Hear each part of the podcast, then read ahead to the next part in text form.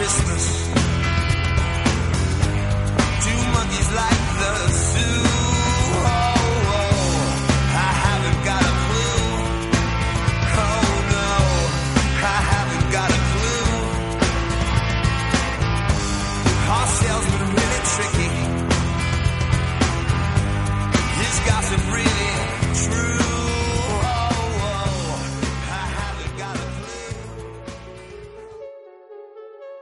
Hola, buenas noches, bienvenidos a una nueva emisión de la última noche en Marte. Mi nombre es Daniel, a mi lado Bruno. Buenas noches, ¿cómo están? Hoy eh, vamos a seguir con, eh, con Stephen King, un tema que ya hemos tratado. Este sería como el especial de Stephen King parte 2, Así es. donde vamos a ir con algunas, eh, nos parecen películas que hay que tener en cuenta, eh, basadas en obras de él o, o guionadas por él algunas. Eh, y así que vamos a ir a un primer tema que nos va a introducir a, a lo que va a ser eh, La primer película la primera que película que no va a ser una película de terror, la No primera. precisamente, no. Después sí, vamos a tener. Eh, el tema es Love Sick Blues de Han Williams.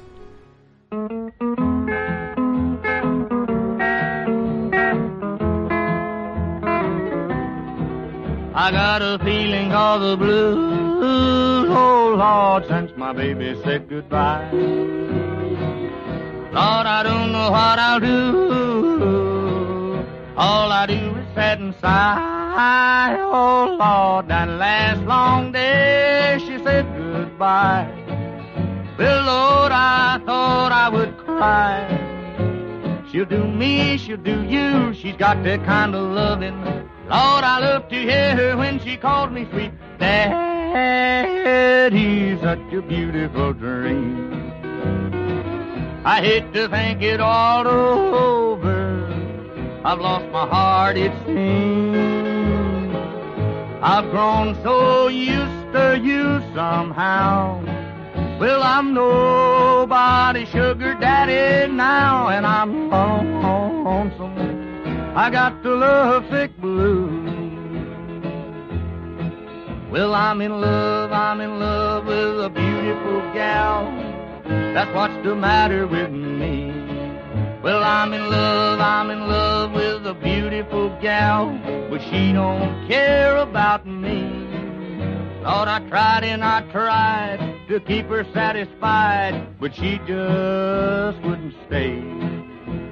So now that she is a leaving, this is all I can say. I got a feeling called the blues, oh Lord, since my baby said goodbye. Lord, I don't know what I'll do. All I do is sit and sigh. Oh Lord, that last long day she said goodbye. Well, Lord, I thought I would cry. She'll do me, she'll do you. She's got that kind of loving. Lord, I love to hear her when she calls me sweet. Daddy, such a beautiful dream.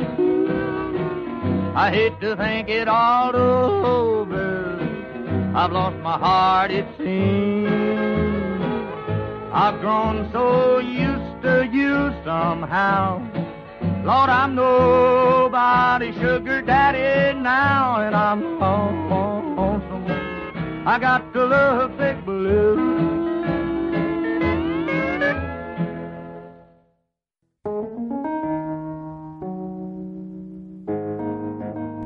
Lo que acabamos de escuchar era el tema Love Sick Blues de Hank Williams, una especie de country bluegrass eh, que en la película que vamos a hablar es, es, eh, hay un personaje que es como fanático ¿no? de, de Hank Williams, que es el personaje que interpreta a William Sadler.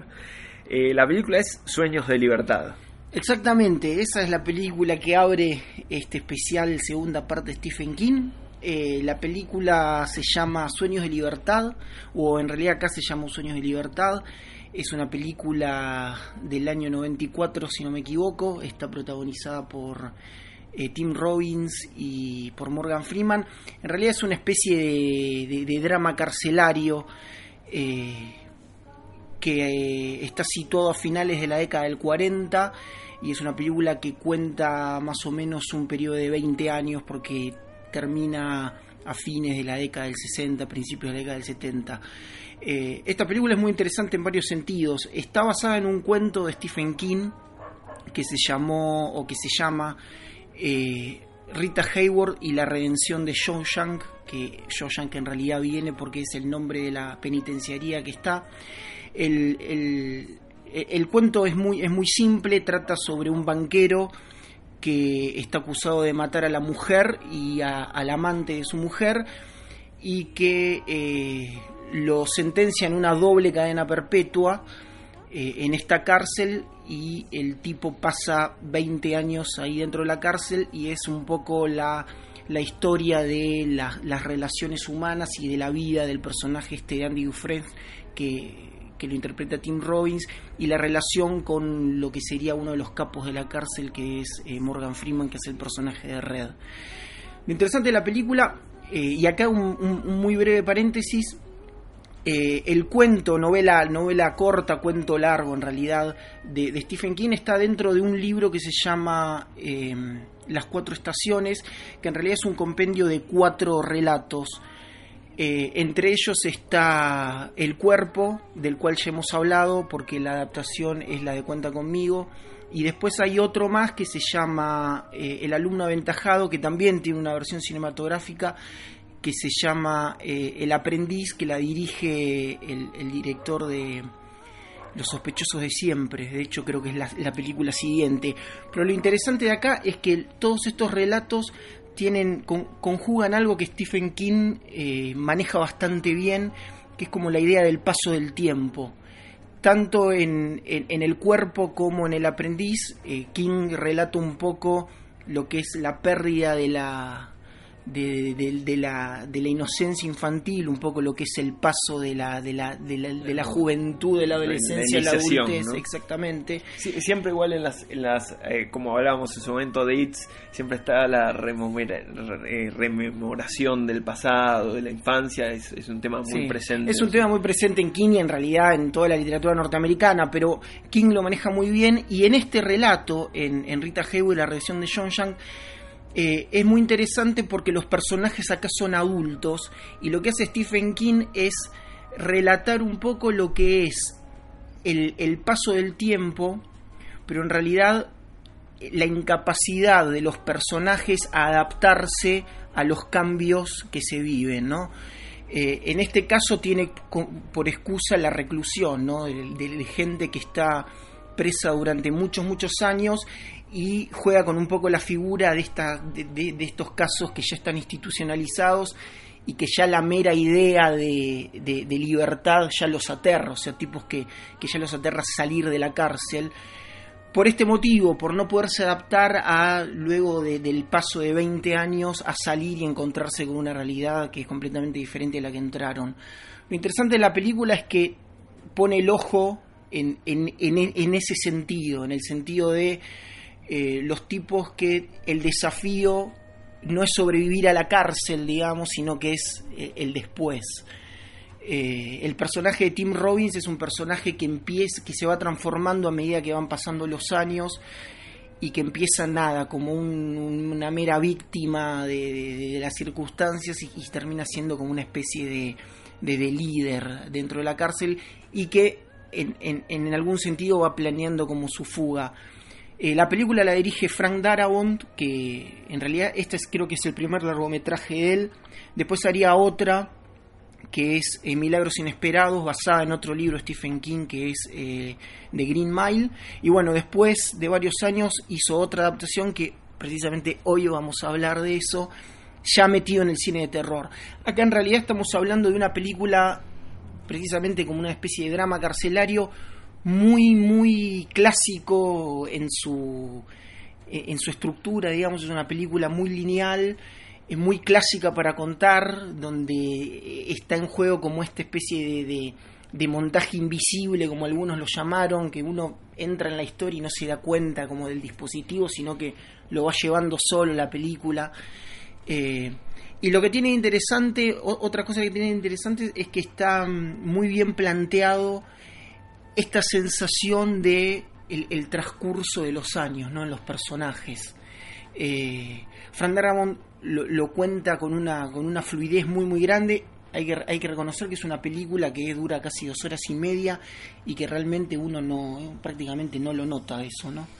Eh, está lo- los personajes están la verdad que están muy bien Eh, como decía como decía Daniel hay un personaje lo- los personajes secundarios también son muy buenos está este personaje que es como una especie de fanático de Han Williams que lo que tiene es eh, como una especie de fanatismo y que ha- hay un momento donde el tipo logra escuchar Han Williams después de mucho tiempo. Eh, generalmente en, en, en todas los- las historias y novelas de, de Stephen King, y bueno, está muy explotado con, eh, con acierto en sus películas, está trazada la, eh, la- la música, ¿no? Digo, la música, el, el folk en este caso, pero el, rock, el rockabilly, el, el rock pesado. Sí, hay algo muy, muy, muy constante en toda la obra de King que es lo- el- la cultura popular, ¿no? Exacto. Eh, acá en realidad... Inclusive eh, sus, sus declaraciones en, en literarias siempre están muy relacionadas al entretenimiento. Uno a veces Mm. querría que, que diga algo un poco más, más, eh, más, con más densidad, digo, pero, pero es un tipo que, que, que se admite como, como, como eh, realizador de bestsellers de, de entretenimiento, pero con calidad. Sí, sí, ¿Cierto? sí, sí. De, de hecho acá Sí. hay, hay como muchas referencias literarias. También se puede tomar la película como una especie de... de- de- de- nada, de, de- de versión del Conde de Montecristo, que de hecho la película lo cita casi constantemente como obra literaria. Eh, hay todo como una, una, referencia a, a la cultura popular, eh, tanto literaria como musical, que Stephen King siempre, siempre la, la, la tiene muy, muy presente y que la película de manera muy inteligente la respeta y si bien es una, es una película que es bastante fiel al relato, eh, lo, lo adopta digamos como a su manera y es muy interesante porque el- generalmente los dramas carcelarios suelen ser como, co- Sí, suele suelen ser un- terminarse como muy crueles Y ¿no? suelen tener un condimento de morbo eh, particular. si bien acá no es no es concesivo digamos el tipo realmente la pasa mal no es lo, lo trata con No bastante es ver la humor, no, truculencia no, en de, absoluto. de- de la cárcel, como, No, generalmente en, en- películas y series sobre cárcel. Y otra cosa que tiene muy que, que tiene muy interesante la película y que también está en el libro es los, lo- los, mini relatos que, que- que guarda dentro de la película sobre los personajes secundarios. Sobre todo hay uno muy, muy emotivo que es eh, de, un, de un preso que está, no sé, hace 50 años y el tipo de un día al otro lo sacan y la película sigue a este presidiario fuera de la cárcel durante su, su encuentro con, con, con este nuevo con este nuevo mundo.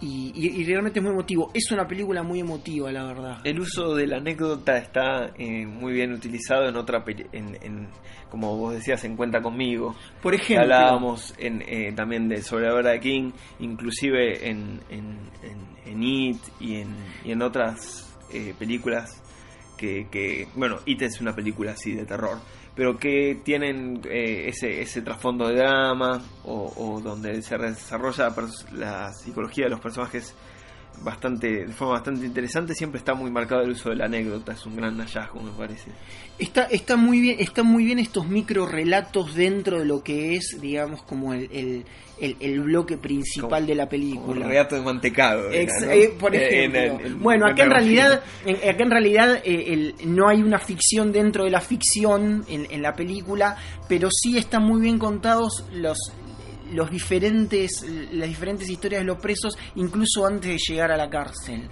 Eh, y después bue- bueno toda la historia del tipo es dentro de la cárcel es, muy interesante y, y la verdad es que es, es- es- una película que que, que tiene como un corte muy clásico aparte, que eso es, es, es bastante llamativo, digo, no, no, no tiene uno está acostumbrado a poner a los microrelatos de Tarantino, ¿no? Por ejemplo, que están muy bien, pero esto está como en las antípodas de todo eso. ¿eh? Sí, y ahora vamos a ir a otra película que también tiene un corte, bien creo que están las antípodas eh, estéticas de la, de la película que acabamos de hablar, eh, tiene la conexión obviamente de, de, de- de ser guionada por, por, por King, eh, no, perdón, está guionada, por Guionada, King. guionada por Guionada. Stephen King. Sí. Eh, en realidad que quería decir que Sueños de Libertad está basada en una... está basada en un, Claro, un- que- en un relato, claro. sí, pero no, no, el, el guion no es de. A- Acá eh, sí es una película muy clásica en el sentido de que estas películas casi no se ven, que es eh, una película de varias historias, al estilo Clip Show. Eh, el año pasado eh, llegó al cine, eh, o, o este verano, una película que se llama- creo que se llama Historias de Halloween, que yo fui a ver al cine, una clase B absoluta, que, que realmente no, no la recomiendo, pero sí la pasé perfecto viendo una película de, de historias de Halloween eh, clase B estrenada en una cadena comercial de cines. No sé cómo esa película llegó a estrenarse. Creo que se llama Historia de Halloween.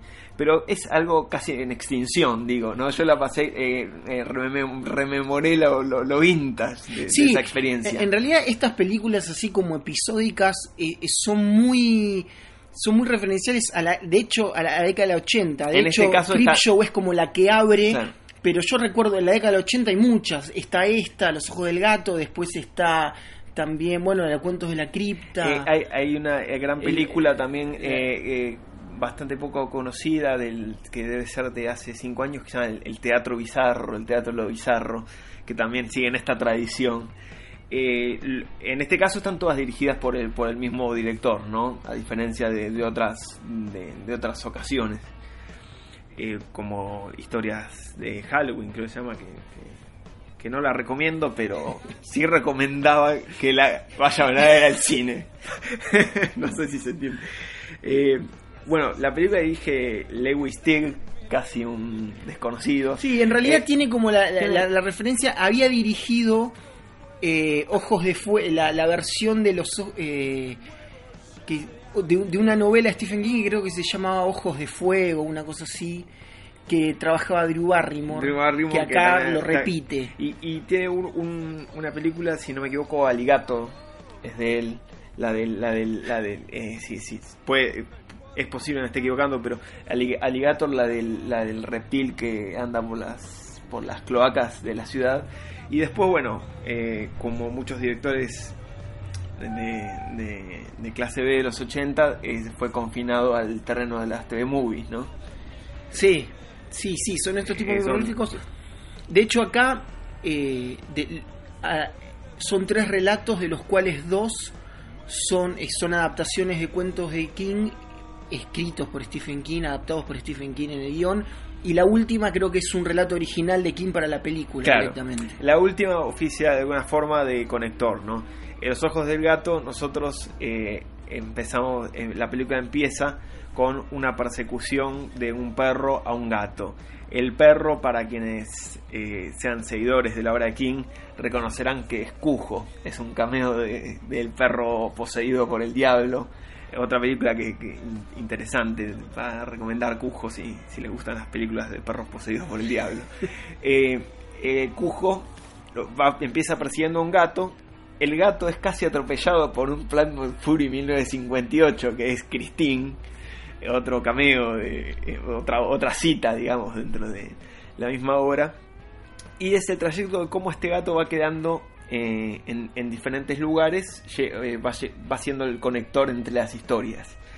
Eh, la música es de Adam Silvestri, una que más recordado por, por ser el compositor de la música Hora del futuro, pero bueno, hasta el día de hoy un tipo con, con cientos, de, cien decenas de películas en, en su haber.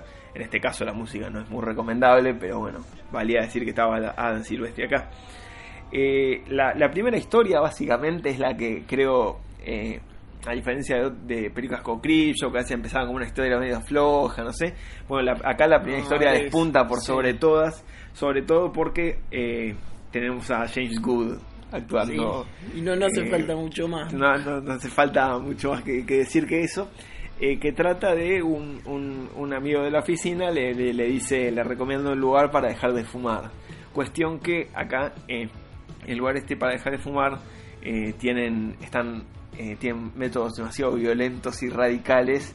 Es una historia que, que, que, que, que es- que tiene mucha comicidad negra. Sí, a diferencia de las otras dos, aparte, Sí. digo, es, es la única que tiene como, como cierto humor negro que es bastante propio de Stephen King, me Eh, parece. Es interesante eh, eh, porque plantea como este lugar, eh, y, y bueno, esto es una, una cosa muy, muy, muy de- propio de las ficciones eh, eh, estadounidenses, ¿no? Pero como llevar la paranoia al extremo, ¿no?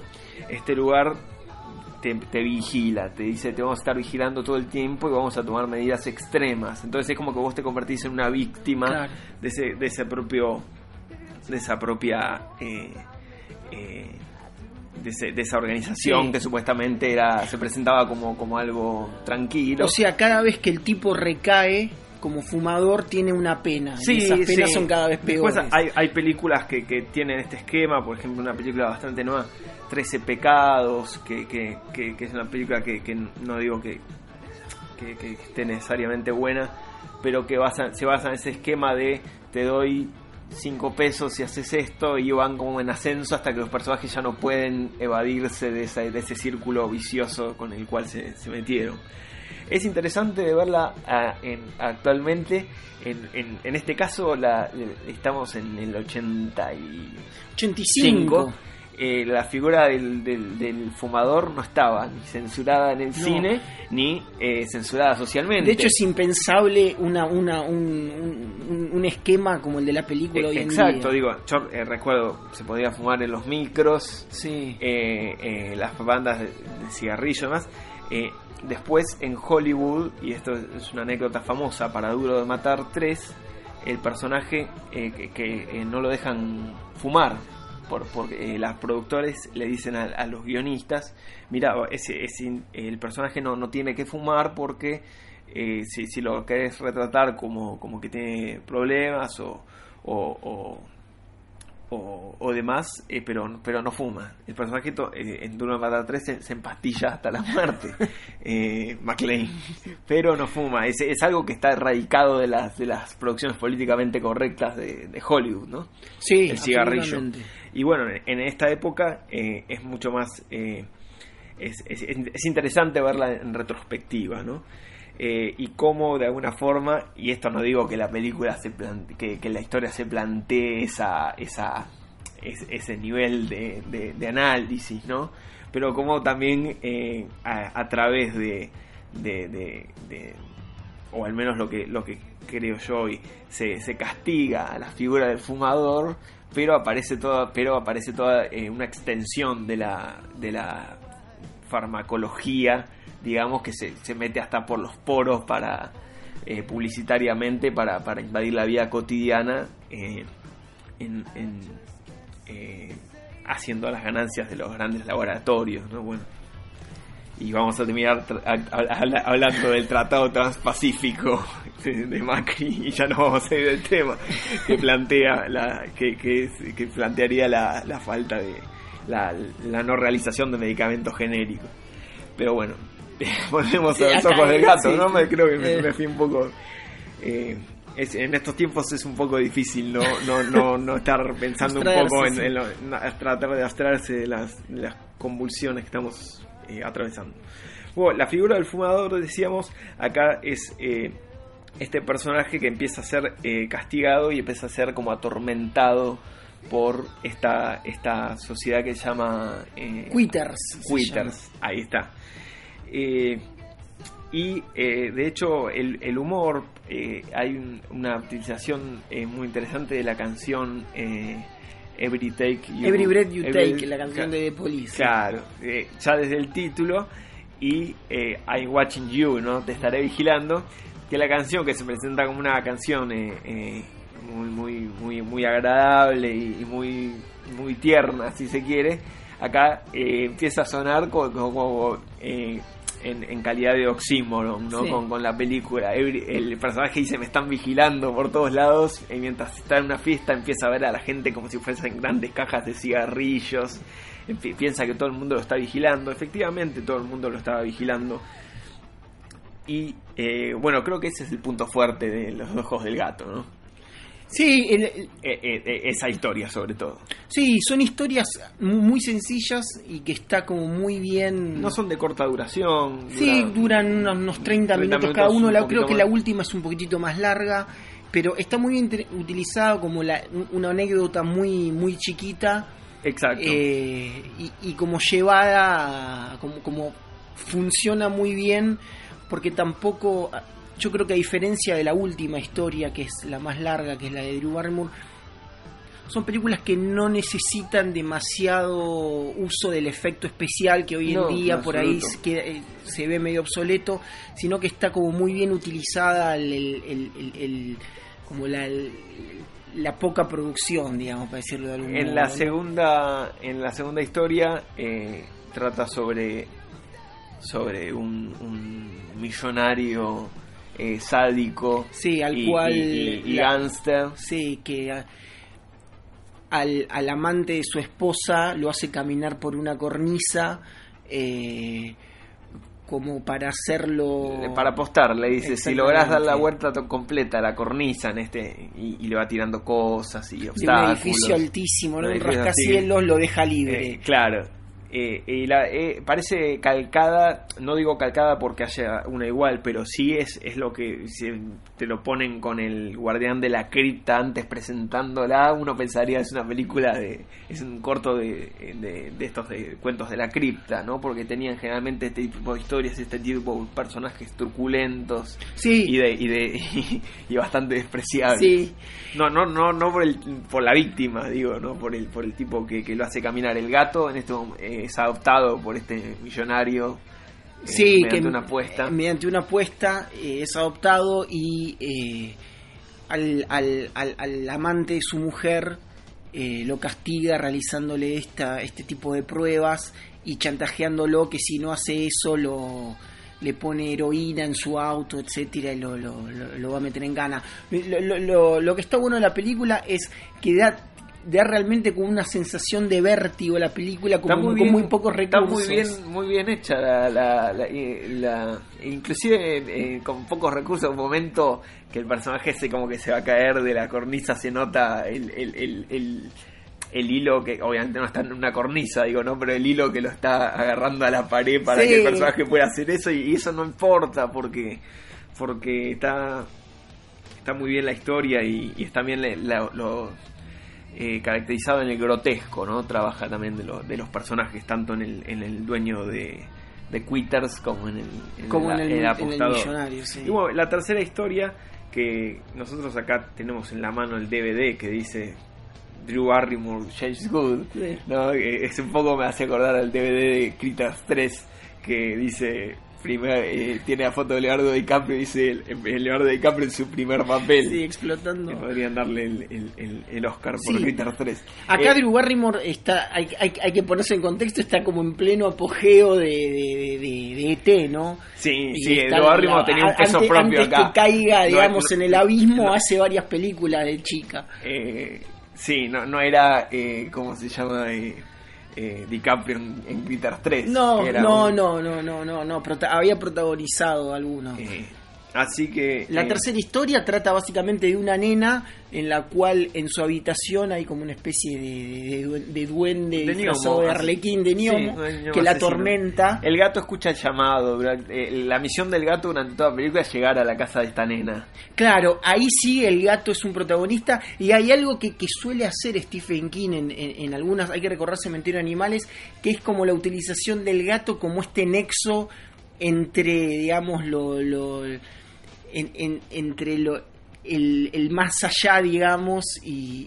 y, Sí, el gato digamos, capta el llamado. Exactamente, es el único que realmente sabe como- la existencia como- de esto. como Church. Exactamente. de- de- que, que es el que es el, el que dispara toda la todo- toda la la, la vorágine esa que es cementerio de animales ¿no? que ya la hemos hablado recomendado y seguramente ustedes la hayan visto y si no la tienen que ver Sí, no, sí. un poco angustiante por cierto Eh, así que bueno esa es los ojos del gato Eh, ahora vamos a escuchar un tema que Que creo que es el que cierra, si no que me creo equivoco, que sí, ¿no? sí, no me equivoco, están los títulos que a mí me gusta mucho, creo que no no a vos, Bruno, no sé si, si es No- de tu, no sé si es de tanto, tu no sé si elección. tanto. Es un tema bien, bien ochentoso. eh, se llama Cat Eyes, cantado por Ray Stevens.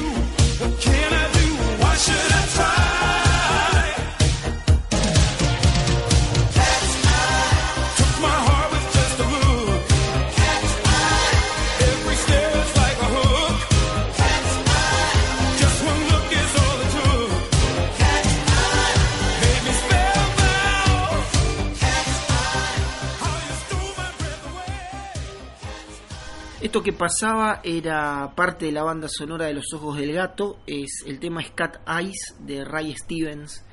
Y la siguiente película sigue con la línea del, del terror. Es una película, una adaptación de Frank Darabont de otro cuento de Stephen King. Estamos hablando de La Niebla del 2007. Exacto, Por- no, no confundir con la niebla de, La de Carpenter, Carpenter, ¿no? ¿no? Con The Fog, esta es The Mist. Eh, la película eh, eh, básicamente plantea como un, como, un, como un gran acierto. Bueno, primero hacemos un poco la, sinopsis.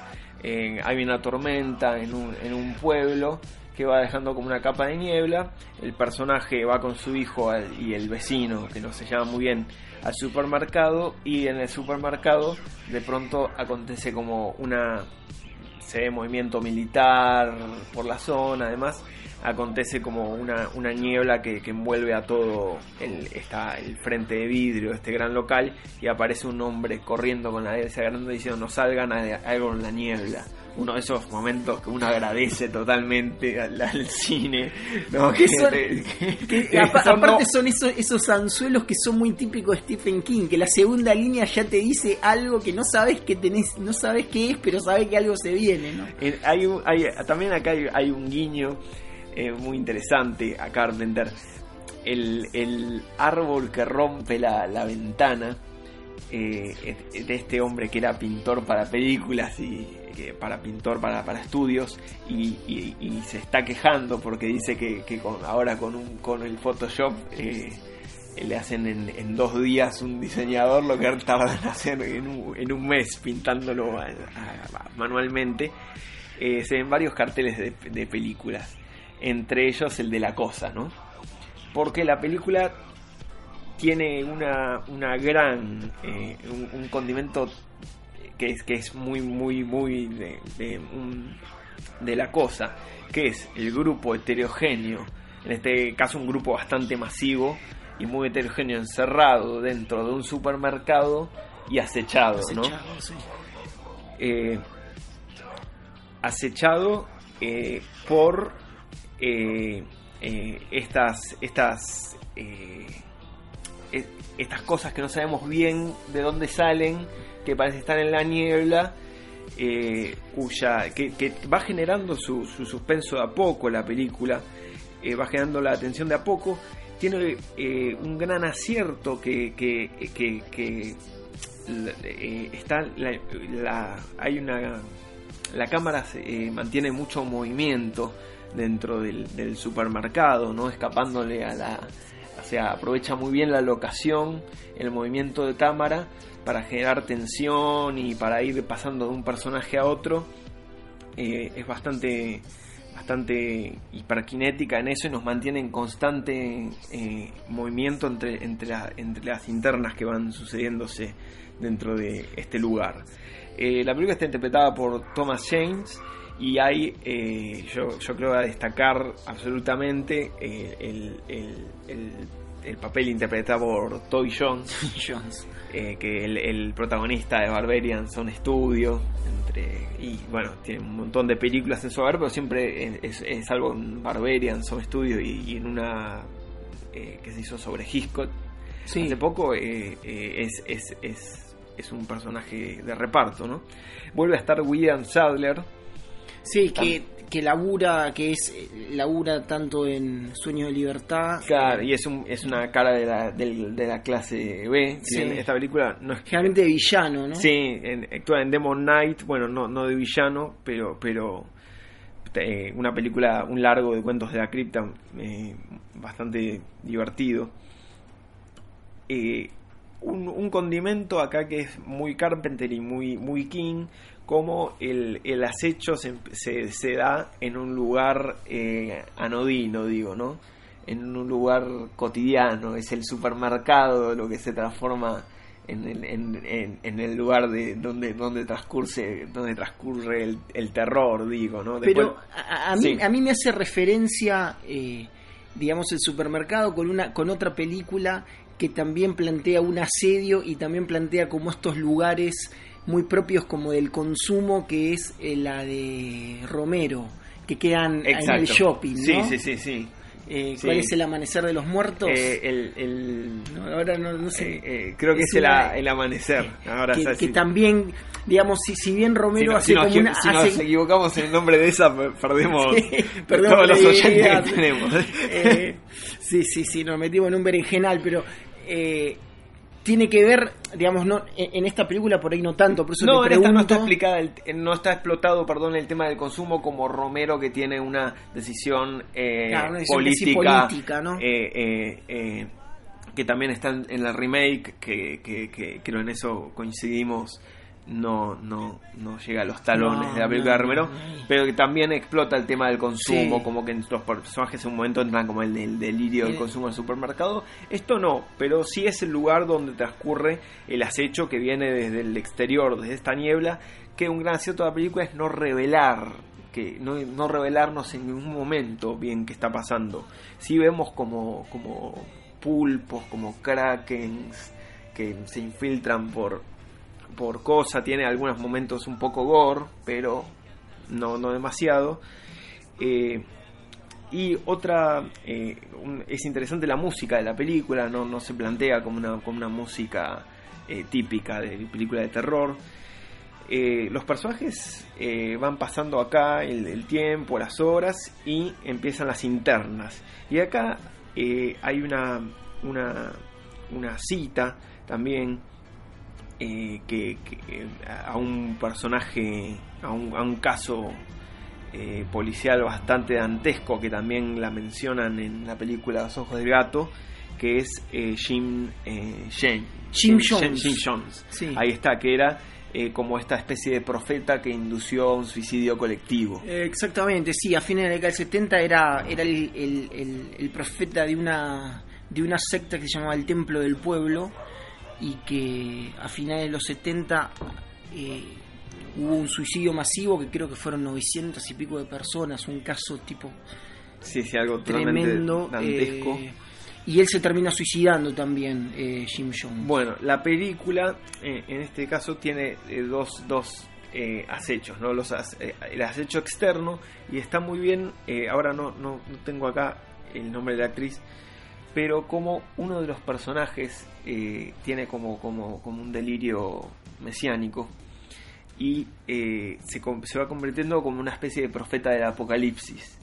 Y empieza a eh, en, el medio de, esta cosa completamente bizarra de, de- de grandes insectos que van llegando y, acechan y de, la- de las formas de monstruos o de, o de arañas más, más eh, horribles que ha dado el cine. En esto también hay mucho de, de, de de Carpenter, ¿no? Eh, eh, eh, aparece este personaje que empieza a tener cada vez más adeptos entonces empieza empieza a decir lo que está pidiendo lo que está viendo el señor es sacrificio tenemos que darle sacrificio llegan a- a- hasta el punto de que se genera una interna ya que pone también en juego la vida de los de los personajes que no seguían a esta a esta a esta a esta persona no y ahí está eh, la, la- las- eh, ci- citan el, caso este eh, al, que, al, que, al que aludía si hay una cita del personaje de Toby Jones que es un poco lo que lo que podría ser como un gran ordenador de la película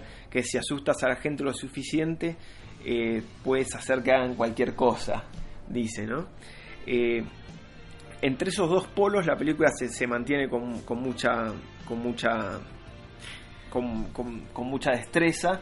Y algo muy muy destacable de la película es que si bien la película está eh, no, no, no es una película carente de recursos tiene en, en, eh, eh, un, un- como, como un aire totalmente a, clase B. Inclusive sí hay algunas partes como aparte del, de estos tentáculos que están hechos de forma digital que no terminan de convencer de todo realmente no importa a la hora de, de ver la película. Y eh, contribuye como a, como a ese espíritu totalmente de clase B de la película, ¿no? Que me parece que es un acierto también, ¿no? No reniega de eso ni trata de, de, de- de- de ponerse como, un- como, un- como, como por sobre otro tipo de sobre sobre sobre el cine de género no se acepta como como tal Eh, lo que eh, eh, lo que decíamos en- entonces bueno básicamente En, en- en eso que decías, eh, se me ocurre, hay como algo, eh, sobre todo en esa cita que, que acabas de leer, eh, esta película es de 2007, hay algo como muy. que, que a mí me suena, por yo, yo la verdad que no vi la Sí. película, hay como al- algo que por lo menos a mí me dispara, tipo eh, película post. eh, 11 de septiembre, ¿no? Es- Esta es- cosa de... Sí, eh, no, no, no, a mí no, no, me, no me sugirió tanto eso, puede ser una lectura posible. Sí, a mí no, no me sugirió tanto eso, eh, pero, pero, pero es, es, es muy interesante como, como, como eh, la, la, la, psicología de los personajes que están quizás tratados eh, de, de corte un poco grueso, pero cómo se van contraponiendo las diversas facciones dentro de dentro del, del coso. Y bueno sí sí a, a- a lo, que- referís en, ta- en términos eh, como como como Esta cosa de, de- de la de- gente del desastre asustada. apocalíptico no de hecho hay un trasfondo de ciencia ficción que no vamos a que no vamos a espolear pero que, que está que está buenísimo. Eh, no te deja un buen sabor la película cuando termina. No voy a dar más indicios. eh, y sí, una, una- un dato totalmente nerd. El personaje cuando lo presentan al personaje principal está pintando, está pintando el personaje de- del laberinto del fauno. Porque eh, Del Toro fue, eh, eh, el equipo de producción de efectos especiales de El Toro fue quien asistió para la realización y personificación de las criaturas, estas que acechan en la niebla, que son, que son un hallazgo. ¿no? Así que bueno, una, una película muy sólida, sí, sí, sí, de, de King, de terror y, y bastante nueva, digo, ¿no? Generalmente uno cuando habla de películas de King de terror se termina yendo a los 80, a los 70. Sí, esta, estamos ya hablando de 2007, re- ba- bastante reciente. Eh, este, ahora vamos a escuchar un tema, un clásico, ¿no?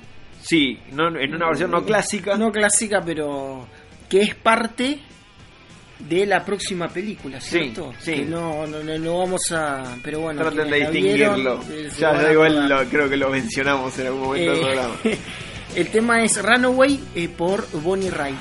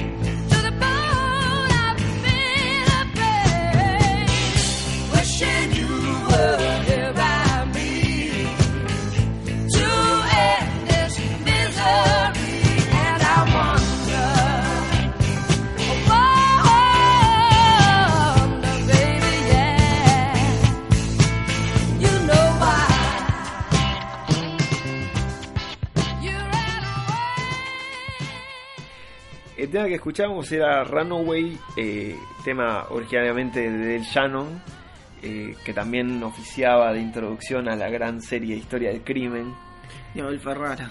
eh, Mike Toriello, el personaje. Eh, la versión de Bonnie, eh, Bonnie, Bonnie Wright. Bonnie Wright, si lo estoy pronunciando bien, que bueno es de la película de, de un clásico absoluto, una de las que creo, a mi parecer, eh, una de las mejores películas de- del maestro George Carpenter, que es eh, Christine, ¿no? de, de 1983. Eh, Runaway de Shannon, que es, que perdón, quería aclarar, uno de los temas que si no me equivoco eh, tiene la incorporación en su solo de uno de los primeros eh, órganos eléctricos barra sintetizadores. ¿no? Eh, cierro el paréntesis y vamos a la película.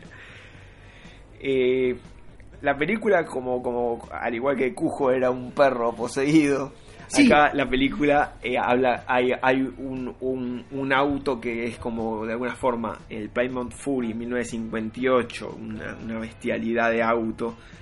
Eh, 20, 20 años después eh, eh, se sitúa la película. Este auto tiene como, es como la personificación del mal, si se quiere, ¿no? En, realidad en los primeros en los primeros libros de Stephen King es muy es muy fácil encontrar como un elemento muy cotidiano que es el, detonante de- de- de- del mal, digamos, y que de repente adquiere como una situación extraordinaria. Que por ejemplo, en Carrie era la chica, en, en Christine es el auto, en Cuyo es un perro. Digo, es, es un momento en el que King no, no va al, al digamos, al, al, al mal, digamos, fuera de, digamos, extraterrenal, sino Está que... objetivado. eh, eh, exactamente, No el- agarra no es el- cosas... no es el terror cósmico del Oscar, Exactamente, digo. agarra cosas muy cotidianas que es lo que hacen que se... que, que- que se determine que se determine el, el mal de hecho hay una hay una gran diferencia entre entre la película y el libro que es que en la película el mal o sea no está explicado el origen del mal en el auto. De hecho la película abre con el, el auto ensamblándose mientras suena Back to the Bone Sí, esa- esa- esa- revienta escena un par de es- personas. en el libro, en realidad, la- hay una explicación que es que el auto está poseído por el antiguo dueño. Que el antiguo dueño eh, se llama Roland Levay. Que yo, digamos, est- est- esto corre por mi cuenta, suena mucho a Anton, Le- Anton An- Levay, que era como el sumo pontífice de la, de la iglesia satánica. Sí, ¿no? sin duda, viniendo Hay algo Stephen de- King. hay algo de no- eso no- sin duda, ¿no? Eh, va- cabe decir que Stephen King tiene como todo un, un rollo con los autos. eh, recordemos que esto voy a un, a un cholulaje, ¿no? Tuvo un accidente con una camioneta que casi lo, lo, lo mata, lo dejó muy grave. Y Stephen King se ocupó de rastrear la camioneta, de comprarla y con un bate de béisbol la destruyó después. Uno cuando es millonario se puede dar esos lujos, lujos, ¿no? sí. Pero digo, per- personificó el, el, el, el- el- su accidente en el, en el auto. Sí, de hecho tiene otra no Stephen King tiene otra novela sobre un auto que si no me equivoco se llama Buick y tiene un número, Buick 8, Buick 80 y algo, que también habla sobre un auto, Sí, ¿no? sí. Eh, tiene, ti- tiene como Sí, protagonista desde un acá la auto, estamos ¿no? viendo por ahí. Eh, o sea que no es no, no Eh, es la única. bueno, un antecedente que no llega ni a los talones de Christine, pero que, pero que por ser anterior tenemos que, que, que ya hemos destacado en una, en una en nuestra edición La Caja de Pandora es de Car, ¿no? Que es, que es anterior y también habla de un auto cuyo origen no se sabe por qué es el mal y, Sí. y que, y que va atropellando gente por, por la carretera, más en clave de road movie. Esta no es, no es una road movie. Lo que sí, lo que decías, eh, como este, eh, eh, el, de cómo King objetiva el terror en un, en un elemento cotidiano o le viene al pelo a George Campbell que siempre tiene un trasfondo que, que se permite una lectura política eh, eh, a, a contrapelo en sus en sus Sí. en sus en sus en sus eh, en su filmografía digo como así como en Halloween eh, al anodino suburbio estadounidense prototipo de el, el estado de bienestar ya en, en, en otras épocas, ¿no? ya a fines de los 70, eh, eh, Carpenter deposita el terror en el lugar menos impensado, digo, el terror acontece en la ciudad más, más, Sí. más banal, que parece casi un, un pequeño paraíso de, de, de, de- de la serie Kevin creciendo con amor. Sí. Hay, hay, hay, otro, hay otro hecho que es Sí. que tanto en Halloween como en Christine eh, los personajes y sobre todo los que van masacrando son adolescentes. Hay como un terror adolescente en ambas películas. De hecho, hay mucha gente que ha, hecho como una especie de rastreo entre de Christine como una especie de secuela a, a, a Halloween vista desde como desde el punto de vista del, del- del fetichismo del, del, del- del- del joven protagonista como para convertirse en un joven deseado, ¿no?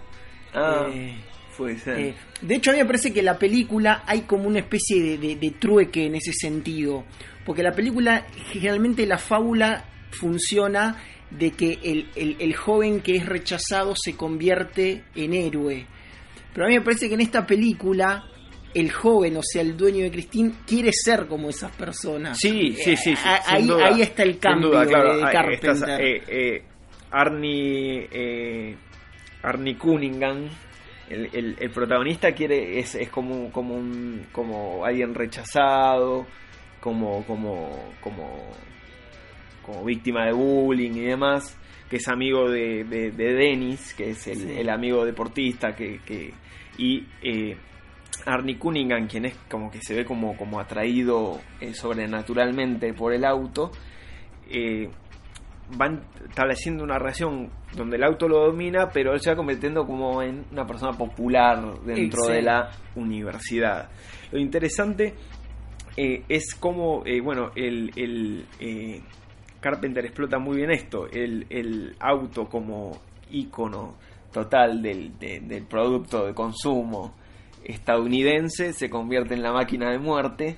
Y cómo, y esto es muy propio de Carpenter, creo que ya lo hemos hablado en alguna ocasión, cual, el, en todo momento está el terror y la angustia, digo, en, en, en- se me ocurre en, en, eh, en cualquier imagen que uno, eh, cualquier escena que uno toma de, de Christine, hasta cuando están en las escenas más superficiales, siempre eh, hay un, hay un, hay un, un, un aire maldito, digo, ¿no? Sí. Eh, que eh, así como el- hay tensión y drama familiar y hay desconexión entre las entre las generaciones eh, de- del personaje este de Ernie con los padres por ejemplo eh, la, la universidad es retratada como algo como algo de mucha angustia de mucha competitividad de poca solidaridad y eh, donde reina este este este fetichismo y esta y esta obsesión obsesión por, por lo popular por esto de los losers o los winners no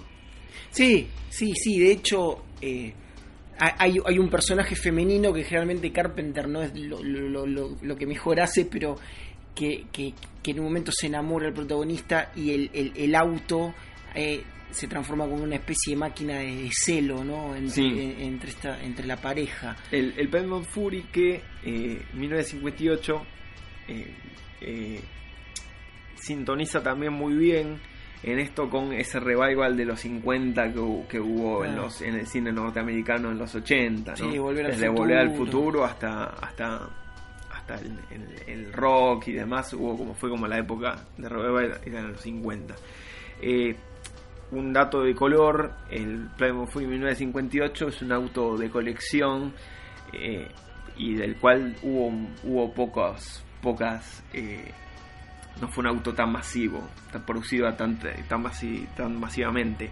Y en la película se ocuparon de destruir 11 Plymouth Fury 1958, lo cual despertó la ira de los seguidores del Plymouth Fury. Eh, un, un gran hallazgo, eh, sin duda, eh, acá el, el talento de John Carpenter es eh, cómo hacer que el auto tenga vida, ¿no? Cómo hacer que el auto tenga de alguna forma una, una, una mirada cuando cuando Christine eh, prende los faroles, el auto Sí, está está mirando, a su víctima. Eh, y que eh, sin duda es en, eh, ya, ya se, se ve desde el minuto uno en esta secuencia que vos decías del montaje, donde nos presenta en estos El tonos armado. pasteles de- del 58 el, el armado de, de, de Christine. Yo, yo ahí tengo una pequeña, si se me permite, una pequeña crítica. A, a- Sí. a mí, Cristina es una película que me gusta mucho, pero me parece que eh, en algún punto, eh, digamos, la, la idea de Stephen King con el, el- el- digamos, el, la idea cinematográfica de Carpenter entran un poco en colisión. ¿Por qué digo esto?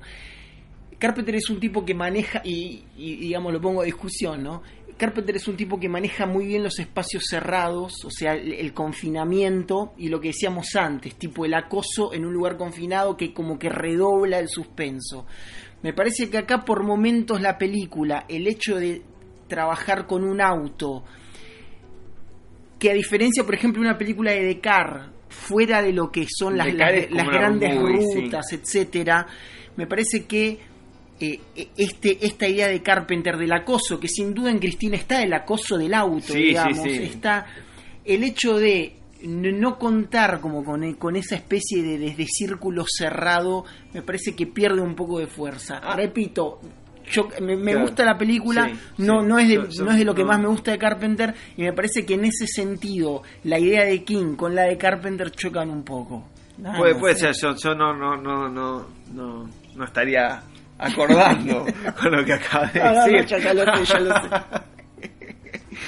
Eh, eh, to- todas esas escenas de, de- de nocturnas donde Cristina acecha a sus protagonistas a mí me generan como una como No, una- como no, una- como, sí, como sí. me, como me hipnotizan de No, forma. sin duda. esa, esa radio que se prende sola No, que aparte veo, sí, veo un hallazgo tras sin duda hay algo, hay, hay- una idea, hay una idea que también es muy recurrente a Carpenter, que acá está muy bien lograda, que es como la idea de que el mal nunca termina, ¿no? Como Y- en Halloween que aparece y desaparece, y la- acá, y- se, re- se explo- regenera y sigue y, nunca Se frena. explota digamos. mucho la angustia psicológica de los personajes, Ah. como vos decías, eso, eso es muy interesante, ¿no?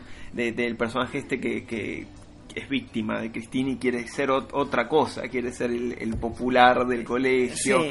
en, a contrapelo de todas estas películas de universitarios. Exactamente. eh, que había locuras Que- en la universidad. que finalmente son reconocidos nerds. por sus- Claro, sus claro, adversarios, acá- acá paga el precio por, por entregarse a- a la maquinaria. Eh, quería decir que me, me estaba olvidando eh, que Los Ojos del Gato, est- eh, el director también había sido el director de Cujo. Ah, es un buen dato. Así que. Eh, y la música, bueno, está obviamente. eh, eh, uno, de los que, que realiza la música es John Carpenter, ¿no? Y Alan Howard. John Carpenter, que vale decirlo, ahora que yo sepa, no está filmando nada. Sí está haciendo guiones para cómics y está eh, presentándose en vivo por primera Ah, vez. eso sí. Está haciendo recitales Es en, Creo que hizo uno en, En Islandia. en ¿no? Islandia, en una, en una base abandonada. Eh, a ver, la verdad que de poder estar ahí sería debe ser algo inolvidable. Empieza a tocar la música de, de Michael Myers y te, y te volvés loco. Así que bueno, eh, eso ha sido más o menos nuestro nuestro, Nuestro panorama nuestro por la breve panorama. parte de Stephen King. Eh, se podrían decir mil cosas más, estimo de, de Christine y de, de, de- y de y de este tipo de películas y de Stephen King, pero bueno, más o menos con eso hemos dado un paneo y hemos dejado afuera a, a la que probablemente muchos querrían que creamos, que es el resplandor. Es El Resplandor. Pero porque, pero el resplandor eh, tratamos de hablar de películas que nos hablen tanto. Sí. ¿no? Y sí íbamos eh, a despedirnos con una canción. Eh, va a decir la novela. eh, está en cada capítulo. Esto es algo que, que King utiliza en muchas novelas. eh, citas de canciones. Eh, ha citado a ICC, ha citado a los Ramones en esta, en esta, en esta novela. Él cita mucho a, a- a canciones de los, de los 50, ¿no? Como eh, la que vamos a escuchar a continuación, que es de Eddie Cochran, Son Finales, y el, el, el, el primer epígrafe. El, el epígrafe que habla en la novela Es- dice algo así como: Hey, mira para allá, a través de la calle hay un auto que está hecho justo para mí. Eh, ser dueño de ese, de ese auto sería un lujo. Ese auto está buscando un dueño, sería extraordinario. Así que bueno, cuando vean un auto. Cuando vean un Plymouth Cuando vean un plano Fury no lo 58. dejen pasar, por favor. eh. Eh, así que bueno, nos despedimos con este temazo. Eh, mu- muchas gracias por escucharnos y será hasta la próxima emisión. Buenas noches.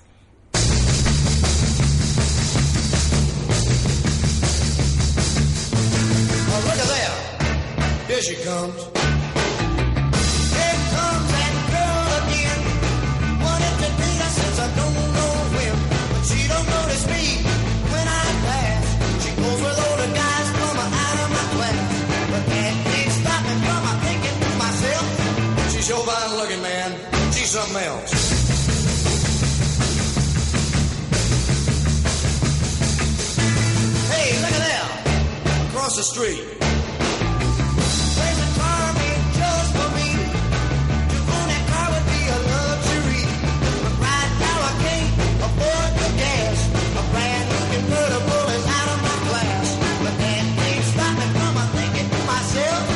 Car's fine looking, man. Get something else.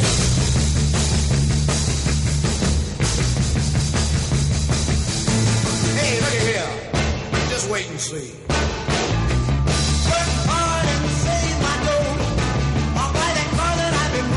Get me that girl and we'll go riding around.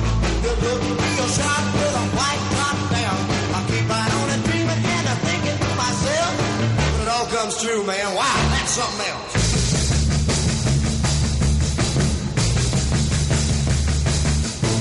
Look at here. What's all this?